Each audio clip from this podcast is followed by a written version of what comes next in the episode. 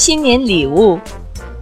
圣诞夜，小白兔在雪地里找到了一大一小两个萝卜，高兴极了。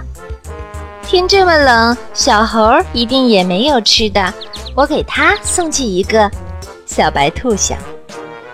小猴不在家，小白兔把大萝卜放在桌子上，小萝卜留给自己。小猴出门找吃的去了，回家看见萝卜，知道一定是好朋友送来的。小鹿也许也没有吃的，我给他送去吧。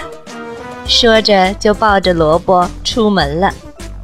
小猴来到小鹿家，可门关得紧紧的，小鹿也不在家。小猴子于是就把萝卜放在了窗台上。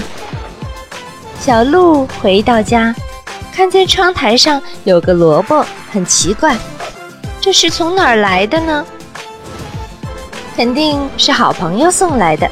还是给小白兔送去吧，它最喜欢吃这个了。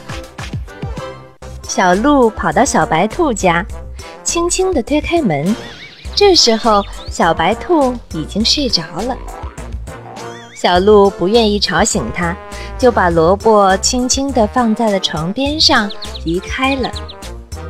小白兔醒来，睁开眼睛一看，咦，萝卜是谁送来的？他想了想，说：“哇，这一定是圣诞老人送给我的新年礼物。”